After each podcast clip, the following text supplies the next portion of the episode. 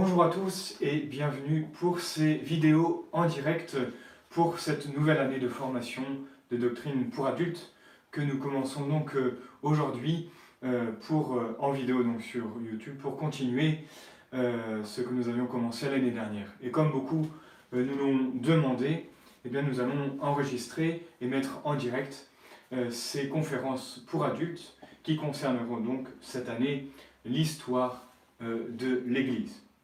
Nous allons commencer par une petite prière pour demander au Saint-Esprit de nous éclairer durant cette année afin qu'il puisse eh bien, renforcer notre volonté, éclairer notre intelligence euh, sur ces sujets que nous verrons tout au long de l'année. Au nom du Père et du Fils et du Saint-Esprit, ainsi soit-il. Je vous salue Marie, pleine de grâce, le Seigneur est avec vous. Vous êtes bénie entre toutes les femmes, et Jésus, le fruit de vos entrailles, est béni. Sainte Marie, Mère de Dieu, priez pour nous pauvres pécheurs maintenant et à l'heure de notre mort. Ainsi soit-il. Nos saints anges gardiens, veillez sur nous. Saint Pierre, priez pour nous. Au nom du Père et du Fils et du Saint-Esprit, ainsi soit-il. Écoutez comme euh, introduction pour ce nouveau cours de doctrine pour adultes, euh, je tiens déjà à vous féliciter de continuer euh, à vous former, puisque vous savez que pour que notre foi soit bien solide, il faut que notre intelligence soit euh, nourri. Et donc, il est extrêmement euh, important d'avoir des fondations euh, solides, rationnelles dans notre monde, justement, qui a besoin de vérités crédibles. Rappelez-vous ce que le pape Benoît XVI répondait un jour au président de l'époque, M. Sarkozy. M. Sarkozy lui demandait pourquoi il croyait, ma sainteté, pourquoi croyez-vous? Et le pape lui avait répondu, lui avait répondu que je crois parce que c'est raisonnable, c'est raisonnable. Alors, soyons bien fidèles à cette formation. Euh, tout au long de cette année, nous allons essayer de brosser en neuf petites vidéos d'une petite heure 2000 ans euh, d'histoire. Alors, vous comprenez que ce ne sera qu'une petite introduction et je vous invite vraiment à creuser dans différents ouvrages sur tel ou tel sujet qui peut-être vous intéresseront plus que d'autres. Alors tout d'abord, pourquoi avoir choisi ce thème? Dans un cours de, doctrine, de, catéchisme Est-ce qu'il y a vraiment une nécessité de connaître l'histoire euh, de notre Église? Vous le savez, le catéchisme, la doctrine, c'est la connaissance de Dieu, mais aussi la connaissance de ce que Dieu fait et continue à faire euh, parmi nous. Alors, c'est une des raisons pour lesquelles, oui, nous devons connaître l'histoire de notre Église. Et je voudrais vous donner quatre buts, les quatre raisons pour lesquelles nous allons étudier euh, cette histoire. Tout d'abord, euh, l'histoire de l'Église nous montre l'action de Dieu à travers euh, tous les événements que l'Église a traversés. Nous voyons réellement, concrètement le doigt de Dieu et ça va nous aider à percevoir donc la providence à travers tous ces événements. Et rappelez-vous que la providence, c'est avant tout, c'est la prévoyance. De Dieu. La deuxième raison de cette étude, c'est que l'histoire va nous aider à mieux comprendre que l'Église n'est rien d'autre que Jésus-Christ répandu et communiqué dans le monde, à travers le monde. Et donc, c'est Jésus qui continue à sauver les âmes. Rappelez-vous ce que disait Sainte Jeanne d'Arc face à ceux euh, qui l'a jugé. Hein. M'est avis que l'Église et Jésus, eh bien, c'est tout un c'est tout un. Il faut vraiment euh, comprendre que l'histoire de l'Église, en fait, c'est l'histoire de Jésus euh, qui continue euh, à travers nous. La troisième raison de notre étude, c'est que cette histoire va mieux nous aider à comprendre que nous sommes la religion de l'incarnation. Hein. L'incarnation, c'est Dieu qui se fait homme, donc pour nous sauver, et l'Église nous montre évidemment eh bien, que Dieu agit à travers l'action des hommes. Il y a ce doux mélange hein, qui peut bien des fois euh, secouer euh, notre foi, c'est vrai. La quatrième raison, c'est que cette histoire va nous apprendre aussi à voir les événements actuels euh, de, notre époque en s'appuyant sur, sur le passé, hein, sur nos racines. Et on vit mieux le présent quand on connaît le passé, quand on connaît notre histoire déjà pour ne pas refaire les mêmes erreurs, mais aussi, voyez-vous, pour relativiser ce que peut-être nous traversons aujourd'hui. Alors, peut-être euh, vous demandez-vous, est-ce que ça va m'aider concrètement à mieux vivre chrétiennement? Est-ce que je vais progresser dans la connaissance de Dieu, dans l'amour de Dieu? C'est peut-être un thème moins concret que les autres années. Nous avons étudié la morale, les sacrements, les péchés capitaux l'année dernière. Mais voyez-vous, cette histoire de l'Église, qui est en fait euh, une histoire sainte, eh bien, elle sanctifie. Et donc oui, euh, nous allons pouvoir nous sanctifier à travers tous ces événements que nous allons euh, relater. Hein, c'est un peu comme quand dans les hagiographies, quand nous lisons l'histoire des saints, nous repérons telle ou telle vertu, tel ou tel exemple qu'il nous laisse pour pouvoir justement les aider, euh, nous, aider à, à, mieux agir, à mieux euh, aimer Dieu. Donc évidemment que cette histoire va nous aider dans notre vie euh, quotidienne, puisque nous allons voir à travers l'histoire de l'Église différents saints, différents dogmes aussi, ainsi que les hérésies combattues, les erreurs dans lesquelles il ne faut pas retomber. Hein.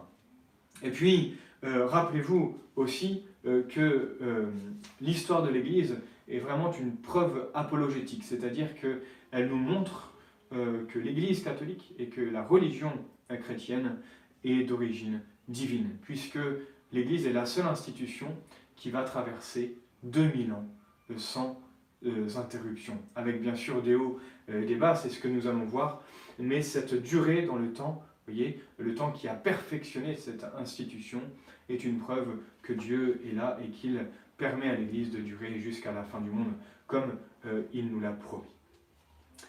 Avant d'aller un petit peu plus loin, euh, je voudrais euh, vous poser une question. Peut-on donner un sens à l'histoire hein? C'est-à-dire, pouvons-nous donner une direction, une fin, un but à l'histoire Il faut comprendre qu'il y a trois visions de l'histoire euh, qui s'affrontent. La première, qui est une vision plutôt matérialiste, qui est la thèse communiste. Hein. La deuxième, c'est une vision plutôt euh, idéaliste. Et la troisième, une, vision plutôt chrétienne, nous allons voir très rapidement. Premièrement, la vision matérialiste, c'est que l'histoire euh, que nous vivons est le produit en fait de changements économiques, le changement des conditions de, la vie humaine. On passe de l'avènement d'une société sans classe euh, l'abolition de la propriété privée et enfin l'abolition de, de, l'État. Et donc, il faut vraiment euh, se, perfectionner euh, dans cette succession d'événements qui fait donc le sens de l'histoire selon Marx. La deuxième vision de l'histoire, c'est cette vision idéaliste, hein, le mythe du progrès. Je ne m'étends pas, mais ce sens de l'histoire est l'éclosion de l'âge positif euh, une compréhension scientifique de la réalité en, traversant plusieurs âges, l'âge théologique, l'âge métaphysique, euh, etc. Enfin, la vision chrétienne, et c'est celle qui nous intéresse, elle est en fait euh, l'histoire de la cité de Dieu face à la cité du monde, la cité des hommes. Il n'y a ni progrès ni régression, mais il y a combat entre les deux cités, combat en fait entre le bien et le mal depuis le péché originel. Et même bien avant, puisque ce combat existe depuis la chute euh, des, mauvais anges. Donc, vous voyez, à travers l'histoire de l'Église, il faut euh, lire cette histoire à travers le prisme de ces deux cités euh, qui s'affrontent. Hein. L'Église eh bien, passera par ce combat. Et nous le voyons aujourd'hui, l'Église passera par le même chemin que notre Seigneur, qui est le, le, calvaire. Mais il y aura euh, voyez, progrès, mais aussi régression, euh, parfois l'un, parfois l'autre. Mais il n'y a pas de fatalité. En tout cas, rappelons-nous que Dieu euh, est derrière, que Dieu est maître de toutes choses et que dans son éternité, en fait, il a déjà gagné. Alors l'histoire qui va suivre tout au long de cette année n'aura pour but que de nous amener à avoir en fait un plus grand amour de Dieu, une plus grande confiance en Dieu, ainsi euh, que de son Église, bien sûr. Alors, définissons en quelques mots rapides ce qu'est l'histoire euh, de l'Église. C'est important de mettre des, bons termes sur cette notion. Quand on parle euh, d'Église, rappelez-vous que ce mot désigne la société, une société donc visible de tous ceux qui suivent la doctrine de, Jésus et qui obéissent à, à l'autorité instituée par Jésus. C'est ça l'Église, d'accord? Société euh, visible, puisque nous sommes euh, des hommes, qui donc constituée de tous ceux qui suivent Jésus et qui obéissent aussi à l'autorité instituée par notre Seigneur. Elle se distingue des autres sociétés terrestres par quatre notes bien précises qu'il faut bien connaître évidemment. La première note, c'est l'unité. L'Église, eh bien, c'est un chef, c'est une seule foi, hein, un seul credo, euh, les mêmes sacrements et le même but qu'est le ciel. L'Église, c'est aussi, euh, c'est la deuxième note, c'est la sainteté. Hein. Elle seule a ce privilège de faire des saints, par sa foi, par la foi qu'elle transmet, ainsi que par la morale qu'elle enseigne. Et ces saints, eh bien, Dieu les accepte et il nous montre qu'il les accepte en faisant par eux euh, des miracles. La troisième note, qui est très importante aussi, c'est euh, l'universalité. Hein, la catholicité de l'Église, elle est répandue euh, dans le monde géographiquement, mais aussi dans l'histoire. Et la quatrième note de cette société visible qu'est l'Église, c'est l'apostolicité. Elle conserve et transmet la doctrine des apôtres donc depuis 2000 ans, et les papes et les évêques se succèdent, succèdent aux apôtres depuis 2000 ans sans interruption. Donc l'histoire de l'Église, c'est en fait le récit hein, des faits qui concernent cette société euh, euh, visible. Nous allons donc voir l'histoire de sa fondation, l'histoire de ses progrès, ses combats, euh, ses victoires, son action aussi bienfaisante sur la terre depuis 20 siècles. Nous allons diviser cette histoire de l'Église en trois grandes époques. On aurait pu faire bien sûr autrement, mais c'est ce que nous avons choisi. La première époque, ce sera donc l'Antiquité chrétienne, hein, des, origines de l'Église jusqu'à la chute de l'Empire romain, donc ça va de, des années 30 à l'année 476. La deuxième grande époque, c'est le Moyen Âge, donc de la chute de l'Empire romain à la Révolution protestante, donc nous, irons de 476 à 1517. Et puis enfin, les temps modernes, donc de la Révolution protestante jusqu'à nos jours, euh, c'est une période assez euh, énorme. Nous essaierons eh bien, d'aller euh, à l'essentiel. Et chacune de ces époques donc se divisera en périodes. Avant, encore une fois, d'aller un petit peu plus loin, il faut faire un petit rappel, parce que pour bien comprendre l'histoire de l'Église, il faut avoir en mémoire ce que nous appelons l'histoire sainte, hein, qui est en fait la racine de l'histoire de l'Église. Qu'est-ce que c'est l'histoire sainte? C'est en fait, euh, rappelez-vous, la plus belle histoire d'amour, parce que c'est cette histoire des rapports de Dieu avec l'homme. Dieu qui veut attirer l'homme, l'homme qui se fait désirer. Cette histoire, on la trouve bien sûr dans ce qu'on appelle la Sainte Écriture, la Bible, qui est un livre euh, essentiellement théologique, c'est-à-dire un livre qui nous parle de Dieu, mais c'est aussi un livre historique qui nous parle, qui nous raconte une histoire. Car Dieu, rappelez-vous, a voulu rentrer dans le temps, dans l'histoire des hommes. Cette histoire donc, elle commence euh, lors de la création euh, d'Adam et Ève, cette histoire qui devait normalement s'écouler sans trop d'intrigue. Mais vous le savez, l'homme a posé un mauvais choix, il a fait un mauvais usage de sa liberté, et donc il va commettre le péché originel qui va tout bousculer. Il va refuser cette dépendance envers Dieu, il va donc se couper de Dieu, il va donc se retrouver orphelin euh, sur cette terre. Dieu, tout de suite après la chute originelle, va lui promettre un sauveur. Ce sauveur qui ne va pas venir tout de suite. Il y aura des milliers d'années entre le péché originel et la venue euh, de notre Seigneur Jésus-Christ. Pourquoi tout ce temps? Eh bien, tout simplement, euh, enfin, une des raisons, entre autres, c'est que Dieu est un grand pédagogue et qu'il veut éduquer l'homme et qu'il a voulu faire grandir le désir d'un sauveur. D'accord? Il a voulu que l'homme puisse désirer de plus en plus un sauveur avant de lui envoyer. Et donc lorsque les temps marqués par les prophètes furent accomplis, euh, Dieu va envoyer son Fils, Jésus, pour trois raisons essentielles. Tout d'abord, bien sûr, nous racheter de l'esclavage du démon, l'esclavage du péché dans lequel nous étions tombés. La deuxième raison, c'est aussi pour expier chacun de nos péchés. Il va, nous euh, réparer pour chacune de nos fautes.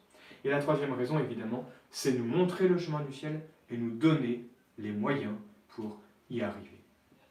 Pour remplir cette mission très particulière, eh bien, le Fils de Dieu, la deuxième personne de la Sainte Trinité, le Verbe, va s'incarner, il va prendre chair, il va prendre notre nature humaine en naissant miraculeusement euh, d'une vierge, Notre-Dame, la très sainte Vierge Marie. Cette, euh, cette, naissance donc va avoir lieu dans, euh, donc, on dit dans l'année zéro, où commence l'ère chrétienne. Mais en fait, et vous, suite à une erreur, eh bien, notre Seigneur est né en moins 4 ou moins 5 avant sa naissance, si vous voulez. et donc, l'ère chrétienne va commencer au jour de la naissance de, de Jésus. En l'an 27, donc il a à peu près 30 ans, il va commencer donc à prêcher la loi nouvelle, c'est-à-dire l'évangile. Évangile qui veut dire bonne nouvelle, la bonne nouvelle euh, du salut. Il va réunir autour de lui 12 apôtres. Hein. les apôtres, sont, ça veut dire les envoyés. Il va, il va être suivi par des milliers de disciples, mais il n'y aura que 12 euh, apôtres qu'il va former, qu'il va euh, enseigner durant trois petites années. Il va former les hommes par son exemple, par ses prédications, par sa soumission aussi à la loi hein, divine, par son travail, par le détachement de soi euh, des choses de la terre. Il va aussi prouver sa divinité par euh, toute sa vie et par ses, miracles. Hein. Il va très vite rencontrer euh, contradiction et de la haine, et donc il va être condamné à mort. Je vais très vite, puisque c'est un bref résumé de cette histoire sainte. Trois jours plus tard, trois jours après sa mort, il va donc ressusciter par sa propre puissance. Hein. C'est le plus grand miracle euh, de notre Seigneur. Et il va se montrer euh, aux hommes durant 40 jours avant de remonter au ciel vers l'an 33 à peu près. Alors, vous me direz, est-ce que l'histoire sainte, est-ce que euh, cette histoire s'achève ainsi. Que va devenir tout ce qu'il a donné tout ce qu'il a enseigné durant ces trois petites années sur la terre? Qui va se charger de transmettre le dépôt de la foi hein? En gros, en bref, comment aujourd'hui nous sommes chrétiens? Comment la foi chrétienne nous est-elle parvenue jusqu'à nous? Eh bien, il nous faut, pour répondre à cette question fondamentale, il nous faut rentrer dans le vif du sujet et rentrer dans cette première époque de l'histoire de l'Église qui est l'Antiquité chrétienne, les tout débuts de l'Église catholique. Plongeons-nous dans cette période que nous appelons la période apostolique. Hein. Nous allons rejoindre les apôtres, les apôtres pardon, qui doivent maintenant euh, eh bien, convertir le monde entier. Ils n'étaient que douze, et aujourd'hui, nous sommes plus d'un milliard euh, à avoir reçu le même baptême. Cette histoire, donc, vous connaissez peut-être un peu, cette histoire des apôtres, euh, eh bien, nous la trouvons dans le livre que vous avez sûrement tous à la maison, en tout cas je l'espère, ce livre qui s'appelle Les Actes des Apôtres, écrit euh, par Saint Luc. Dans les Actes des Apôtres, nous allons donc trouver cette histoire, ces premières années, euh, les prémices de l'Église catholique. Il nous faut commencer par ce qu'on appelle l'élection des apôtres, bien évidemment. Jésus, pour assurer le succès de son œuvre, et continuer sa mission euh, jusqu'à la fin des temps, il va devoir choisir euh, des hommes euh, pour pouvoir prolonger son action sur terre, puisqu'il savait qu'il n'allait pas rester ici-bas. Et donc, à travers les disciples, parmi les disciples, il va choisir douze apôtres. Pourquoi douze, me direz-vous? Tout simplement, peut-être en mémoire des douze patriarches ou des douze tribus d'Israël. Je vous rappelle donc les, douze prénoms de ces apôtres, Saint Pierre, qu'on met toujours en tête, bien évidemment, Saint Jean, hein, l'apôtre bien-aimé euh, de Jésus, Saint Jacques le mineur, euh, Saint Matthieu, euh, Saint André, Saint Thomas, Saint Philippe, Saint Barthélemy, Saint Jude, Saint Simon, Saint Jacques le majeur, celui de Compostelle, et puis enfin Judas, celui qui va trahir notre Seigneur. Alors, ces apôtres sont tous galiléens, sauf Judas qui, lui, est un juif de la, de la Judée, et ils sont tous, tous pardon, pêcheurs ou simples ouvriers, sauf Saint Matthieu qui euh, est publicain, et celui que Jésus va appeler à Capharnaüm alors qu'il s'occupait euh, du péage euh, à l'entrée de cette ville. Les apôtres sont tous des hommes de bonne volonté, hein. ils sont vertueux, sincères disons, ils sont aussi surtout généreux, mais ignorants, lents à croire, comme on le voit dans, l'Évangile, et plutôt timides de, caractère. Et donc il faut se rappeler comment Jésus va justement appeler ses apôtres par une simple phrase, un simple regard qui va les attirer à lui. Ils vont tout laisser derrière eux pour justement accomplir leur mission que Jésus va leur confier.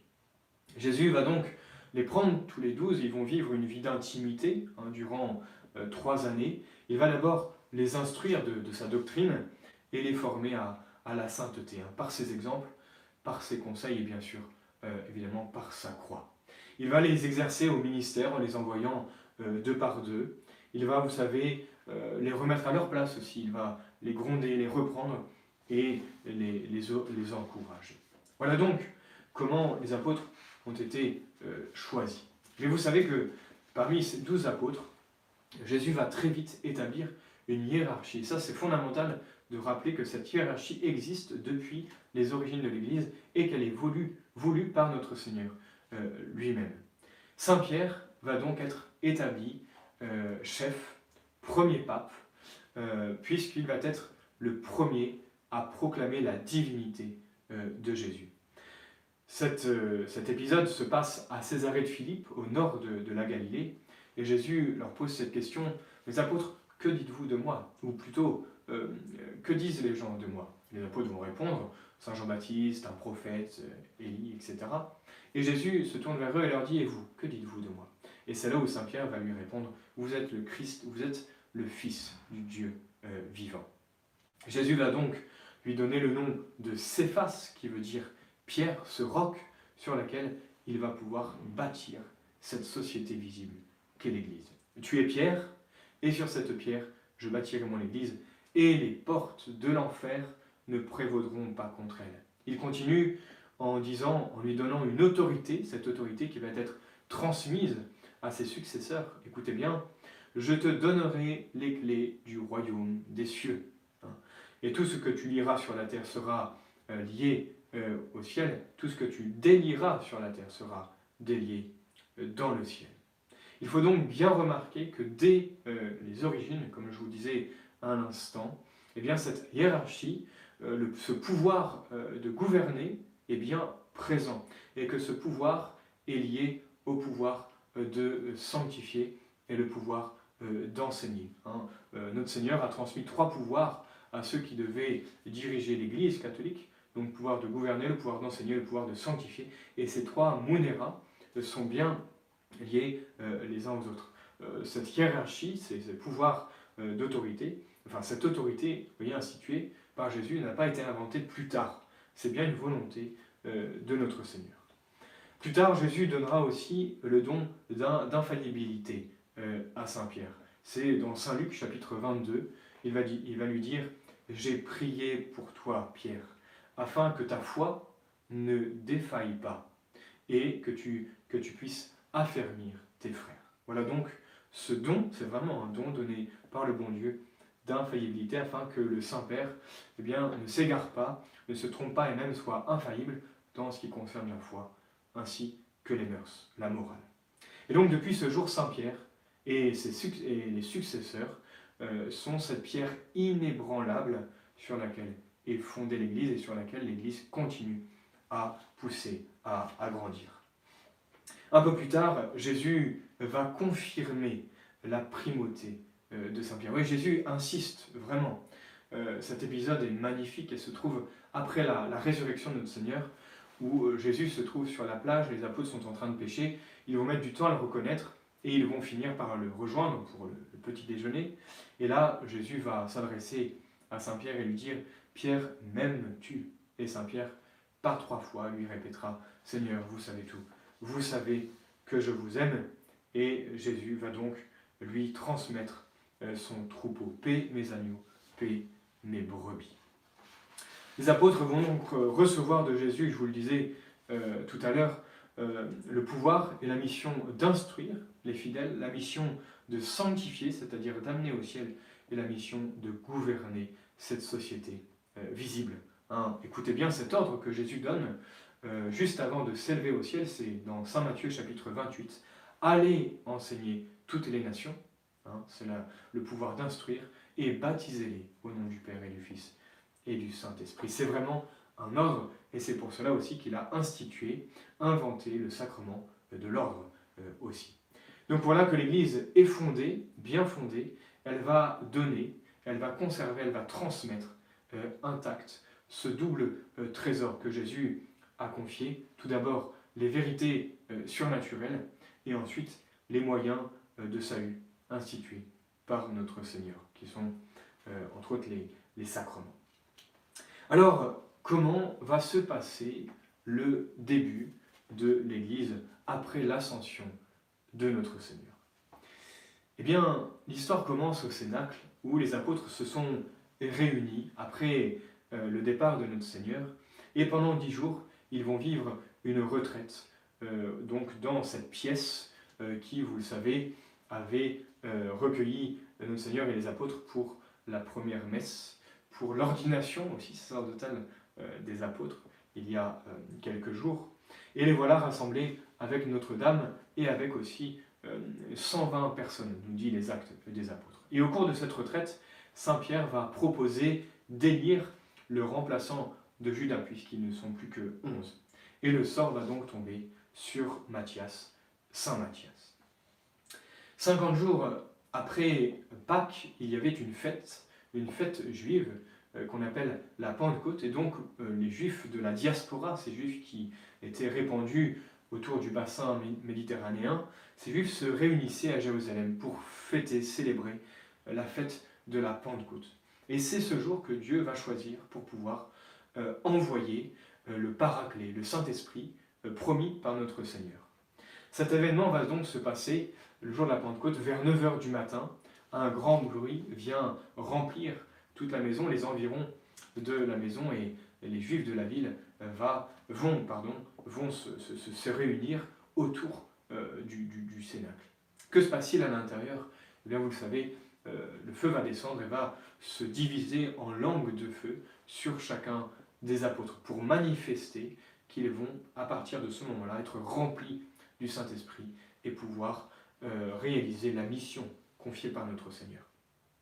Le Saint-Esprit va se manifester en forme de langue pour, rappeler, euh, pour nous rappeler que la foi se transmet avant tout par la parole, hein, et en forme de feu pour nous rappeler que Jésus est venu jeter le feu euh, sur la terre. Et quel est ce feu? Sinon ce feu de la charité qui doit s'allumer en chacune euh, de, nos âmes. Et donc en un instant, nous allons voir des apôtres qui étaient juste avant timides, craintifs, qui ne comprenaient pas tout ce que Jésus leur enseignait, eh bien, ils vont passer à, euh, tout de suite après, euh, nous allons voir des hommes pleins euh, de courage, pleins de zèle pour enfin annoncer l'évangile. Ils vont être même illuminés des plus grandes vérités de la foi et animés d'un grand amour des âmes et de Dieu. En ce jour de, la Pentecôte, je vous disais tout à l'heure, un grand nombre de Juifs s'étaient rassemblés et ils vont entendre euh, donc chacun dans sa propre langue les apôtres leur parler. Mais attention, le premier qui va le premier qui va prononcer le discours, c'est bien sûr Saint Pierre, qui va donc ouvrir, si vous voulez, les volets, va sortir sur le balcon et va faire le tout premier sermon de l'histoire de l'Église, qui ne va durer que quelques très courtes minutes. Ça peut donner de bonnes idées aux prédicateurs euh, d'aujourd'hui. Voilà ce que dit donc euh, Saint Pierre euh, aux Juifs qui étaient autour de lui. Israélites, ce Jésus de Nazareth que vous avez fait mourir par les mains des méchants, eh bien Dieu l'a ressuscité des morts. Et nous sommes témoins, ce mot témoin est, fondamental dans l'Église. Dans nous sommes témoins de sa résurrection. Et maintenant qu'il a été élevé au ciel par la puissance de Dieu, il a répandu sur nous l'Esprit Saint que vous voyez et que vous entendez. Ce sermon, en plus d'être court, va être très efficace, puisque juste après, Saint Pierre va baptiser 3000 euh, personnes qui vont se convertir et qui vont demander euh, le baptême. Beaucoup vont donc repartir avec les germes de la foi, ils vont repartir dans leur pays d'origine, Et c'est ainsi que va se former des tout petits noyaux chrétiens dès, le, jour de, la Pentecôte. Un autre événement de cette, euh, des prémices de l'histoire, c'est la guérison d'un boiteux et aussi la seconde prédication euh, de Saint Pierre. Saint Pierre et Saint Jean montent ensemble euh, au temple parce que vous savez, sachez que très, comment dire, durant quelques années encore, ils vont garder les mêmes habitudes que, les juifs. La religion chrétienne et la religion juive mettent un peu de temps à se, séparer, notamment au niveau des rites, au niveau de la manière de prier. Et donc Saint Pierre et Saint Jean continuaient à aller au temple pour prier euh, Dieu comme ils le faisaient euh, auparavant. Et donc ils vont rencontrer ce, boiteux euh, qui faisait la manche et Saint Pierre va lui expliquer qu'il n'avait pas le sou et qu'il va lui donner ce qu'il peut lui donner. Au nom de Jésus, lève-toi et marche. Voici donc une guérison, un miracle, encore un, de Saint Pierre. Le peuple accourt et voici que 2000 personnes vont se convertir après le deuxième sermon euh, de, Saint-Pierre. Voyez vraiment, il faut noter euh, l'efficacité euh, du Saint-Esprit à travers les apôtres durant ces premières années de l'Église. Ils n'étaient que douze, mais ils, avaient totalement confiance en la toute-puissance de Dieu, et donc Dieu pouvait agir à travers ces instruments qui, qui se savaient bien faibles, donc qui se laissaient mener, entraîner par le souffle du, Saint-Esprit. Alors évidemment que euh, ces baptêmes, ces conversions vont amener beaucoup d'irritation euh, contre eux. Hein. Le Sanhédrin va faire donc arrêter Saint-Pierre et Saint-Jean et va leur demander euh, au nom de qui ils agissent de la sorte. Et Saint-Pierre va, va, répondre au nom de Jésus que vous avez crucifié. Vous voyez quel courage.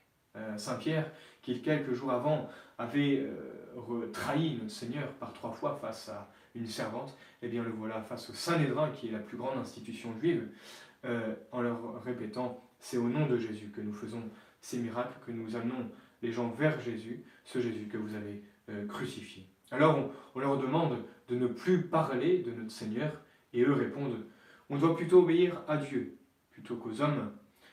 il continue en disant qu'ils sont témoins. Ils sont témoins. Et donc, nous ne pouvons pas ne pas dire ce que nous avons vu et entendu. Ils ne peuvent pas s'empêcher d'annoncer ce qu'ils ont vu et entendu. On va donc, on veut donc les mettre à mort, mais Gamaliel, un docteur de la loi qui était euh, donc présent au sein du, du Sanhédrin, qui était très aimé du peuple, eh bien, va, dire au Sanhédrin Calmez-vous, si cette œuvre vient des hommes, elle périra par elle-même. En revanche, si elle vient de Dieu, vous ne pourrez pas la détruire. Et il avait bien raison, il avait même prophétisé, puisque nous sommes là aujourd'hui avec la foi. Les apôtres vont être battus euh, de verges et renvoyés, et ils vont repartir pleins de joie. Euh, cette joie d'avoir souffert pour Jésus, comme Jésus, et ils vont donc continuer euh, à prêcher. Gardons bien, s'il vous plaît, ces exemples hein, édifiants de cette vie chrétienne, des, prémices de cette vie chrétienne, l'amour de la vérité, euh, parce que euh, elle n'est rien d'autre que l'amour de notre Seigneur, sans avoir peur du rejet du monde et cette joie de souffrir pour Jésus. Alors l'Église, évidemment, va continuer à, s'organiser. Hein. Saint Pierre est là comme tête, mais il faut constater que dès les origines, la société chrétienne présentait déjà les principaux caractères qui distinguent encore aujourd'hui euh, l'Église. Hein. Euh, les fidèles, déjà au point de vue sacramentel, les fidèles recevaient le baptême, puis recevaient euh, la confirmation par les apôtres. les fidèles se rassemblaient aussi le premier jour de la semaine, donc le, dimanche. Ils savaient que c'était le jour où Jésus était ressuscité.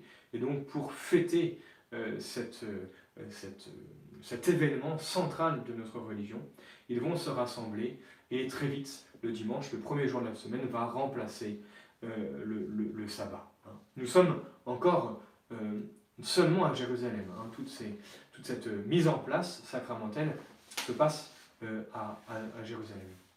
Alors, comment se passaient les, premières messes? C'est intéressant de voir que la messe, les premières messes vont prendre modèle sur les offices synagogales en fait. De la même manière les Juifs priaient dans leur synagogue, eh bien, les premiers chrétiens vont prendre les, mêmes habitudes. Ils vont se rassembler dans des maisons, euh, ils vont même finir par se cacher, hein.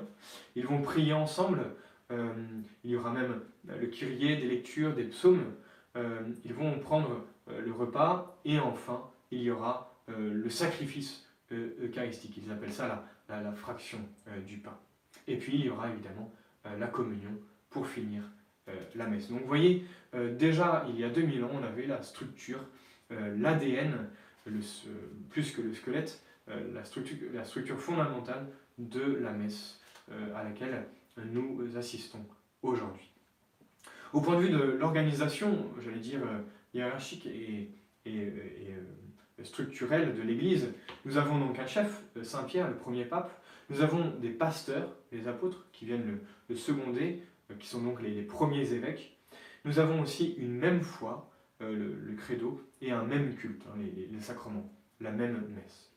Notez aussi cette grande charité qui existait entre les fidèles, qui n'avaient, comme nous dit les actes des apôtres, qui n'avaient qu'un cœur et qu'une seule âme. Ils se faisaient même remarquer par les païens qui les voyaient dans la rue ou dans la vie quotidienne, et les païens disaient des chrétiens, regardez comme ils s'aiment. Regardez euh, comme ils s'aiment.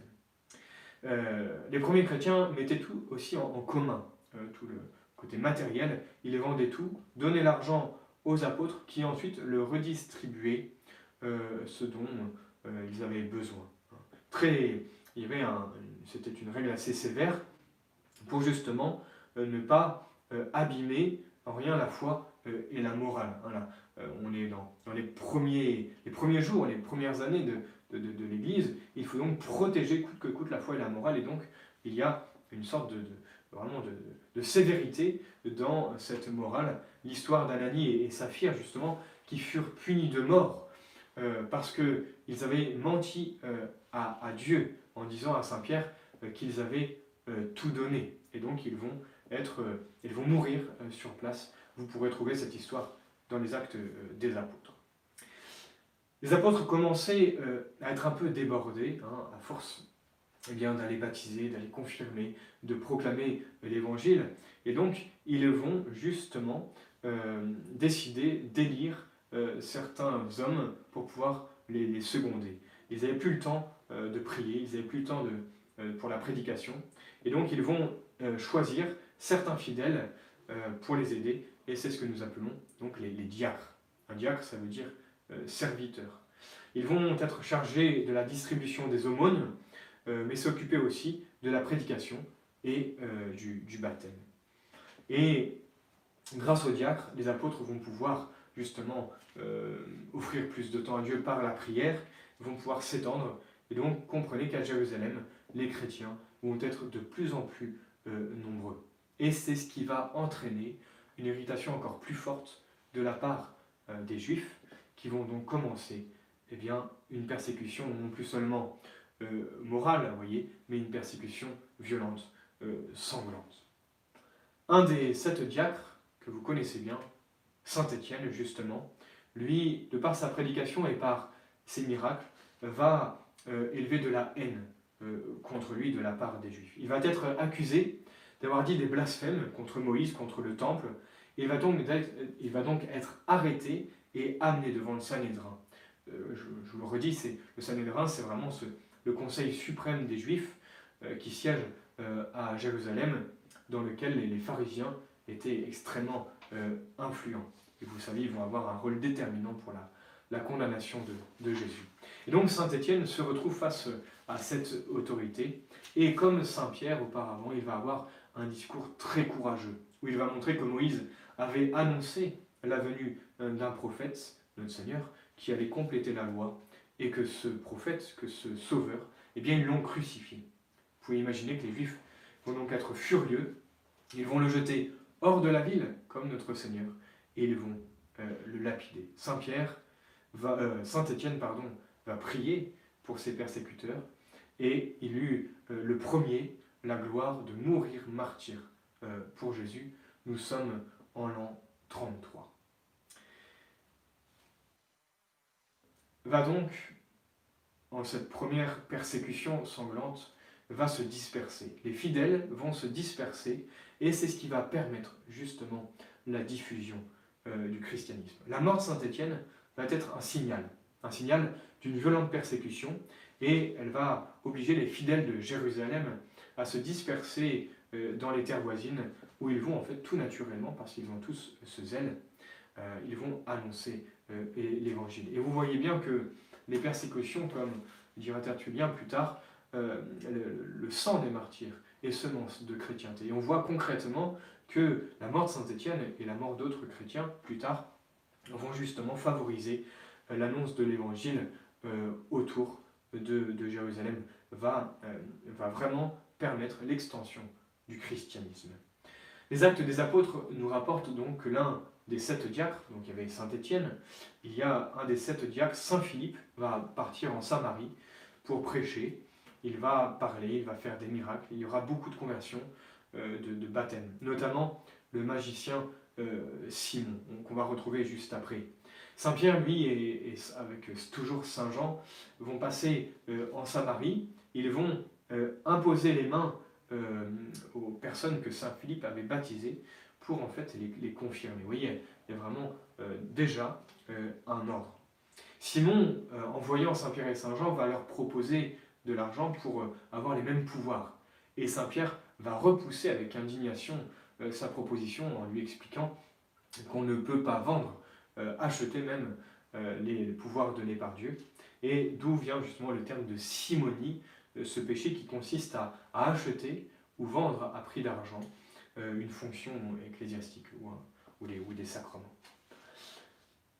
Vous savez que l'un des ennemis les plus acharnés contre, contre les chrétiens, contre l'Église, était un juif qui s'appelait Saul.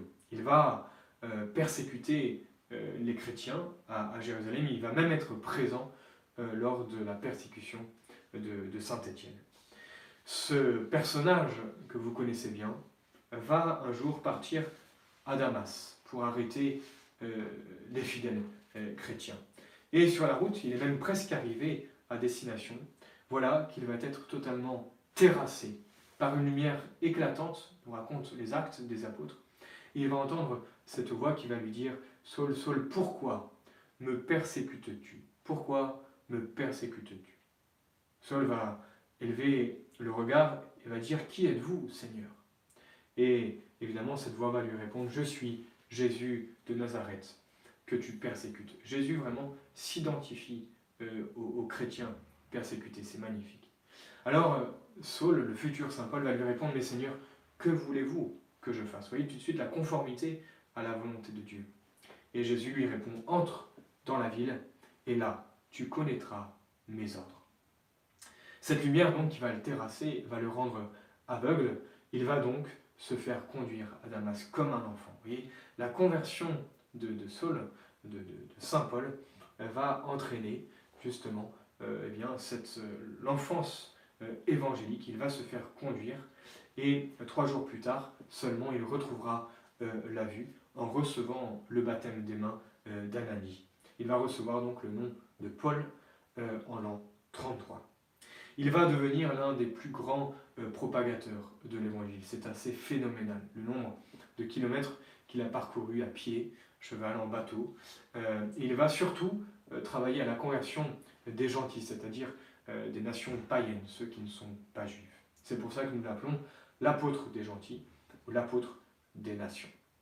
Il est à peine baptisé que, à Damas toujours, eh bien, il va annoncer dans les synagogues de la ville euh, que Jésus est bien le Fils de Dieu, qu'il est ressuscité, et il va renverser euh, les Juifs par la force de, de ses arguments. L'apologétique a déjà commencé euh, avec Saint Paul. Il va donc être chassé de Damas, puis à Jérusalem, il va rencontrer Saint Pierre et Saint Jacques qui, va, qui vont pardon, tous les deux approuver sa mission. Toute mission est donné par Dieu, par les mains de l'Église, en la personne de Saint Pierre. Et Saint Paul va donc recevoir euh, l'approbation de Saint Pierre pour pouvoir continuer cette mission d'aller euh, annoncer l'Évangile.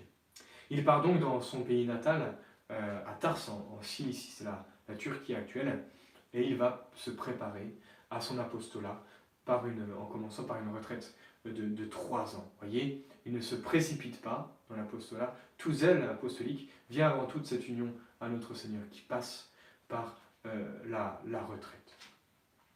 Saint Pierre, lui, donc, qui habitait Jérusalem, va aussi visiter beaucoup de communautés naissantes en Judée, donc c'est le sud de la Terre Sainte, en Samarie, au centre, et en Galilée. Il va confirmer tous les nouveaux baptisés en leur imposant les mains.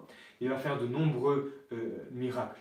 Et on voit que Dieu, bien justement, aide l'extension de l'évangile à travers euh, ces miracles, ces signes visibles et, extraordinaires.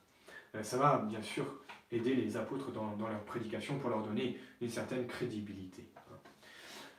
Pour l'instant, les conversions, vous l'aurez noté, ne touchent que les juifs, qui passent donc de la religion juive à la religion euh, euh, chrétienne. On va donc garder pas mal d'habitudes. Cette prière au temple, comme on voyait tout à l'heure avec Saint Pierre et Saint Jean, le chant des psaumes, euh, le choix dans, la nourriture, la circoncision, etc. Et petit à petit, les apôtres vont comprendre la volonté de Jésus que, l'évangile est vraiment fait pour tous et pas uniquement pour le peuple élu. Mais ça, eh bien, mentalement, psychologiquement, il va falloir faire un pas, parce que ce n'était pas euh, euh, inscrit, en tout cas euh, dans les, premières années, dans, le cœur des apôtres. Il va falloir du temps, même une petite dispute entre, entre les apôtres. En l'an 40, on avance, tous les chrétiens, comme je vous disais, étaient des juifs ou des anciens samaritains. Et c'est à cette date, donc en l'an 40, que l'Église va s'ouvrir aux païens, aux, aux, gentils. Et cette histoire que je vais vous raconter est très importante Saint Pierre va avoir une vision dans laquelle euh, le bon Dieu lui fait comprendre que les païens ont toute leur place dans l'Église catholique. Il lui montre euh, la foi et les mérites d'un centurion euh, romain qui habite Césarée, le fameux Corneille, un homme qui est juste et charitable mais qui n'est pas juif. Et ce fameux Corneille, chez lui, va avoir de son côté aussi une vision.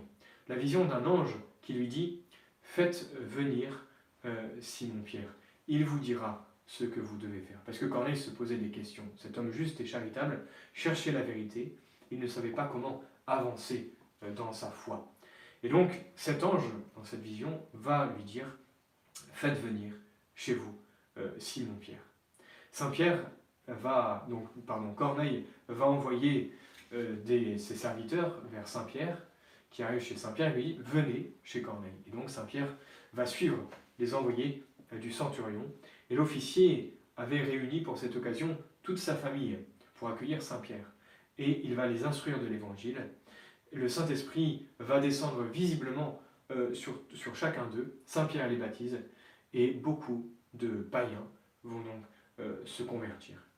Les anciens, juifs de Jérusalem, qui étaient d'abord choqués, vont approuver unanimement euh, eh bien, justement la conversion et l'entrée dans l'Église catholique de ces païens, qui est vraiment une première.